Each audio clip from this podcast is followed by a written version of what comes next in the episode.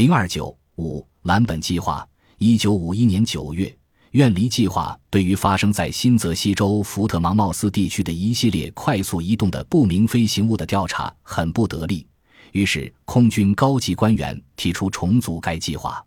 一九五二年，蓝本计划取代了远离计划，领导人是在赖特伊帕特森空军基地的空中技术情报中心 （ATIC） 的鲁皮特中尉。鲁皮特坚持说，他的手下对于不明飞行物是否存在开始时没有任何成见。当鲁皮特两年后离开该计划的时候，他几乎完全相信外星访问者确实存在。一九五六年，他根据自己的经历出版了名为《不明飞行物报告》的回忆录，这被认为是不明飞行物研究学说中的最重要著作之一。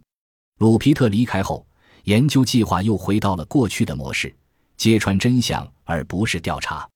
一九五二年，在首都华盛顿上空出现一系列异乎寻常的不明飞行物的雷达探测和肉眼目击事件，就是这样。政府情报官员担心苏联可能利用这类事件引发美国国内的恐慌，于是他们成立了一个由五位科学家组成的小组，秘密研究蓝本计划所收集的数据，并制定相关的安全战略。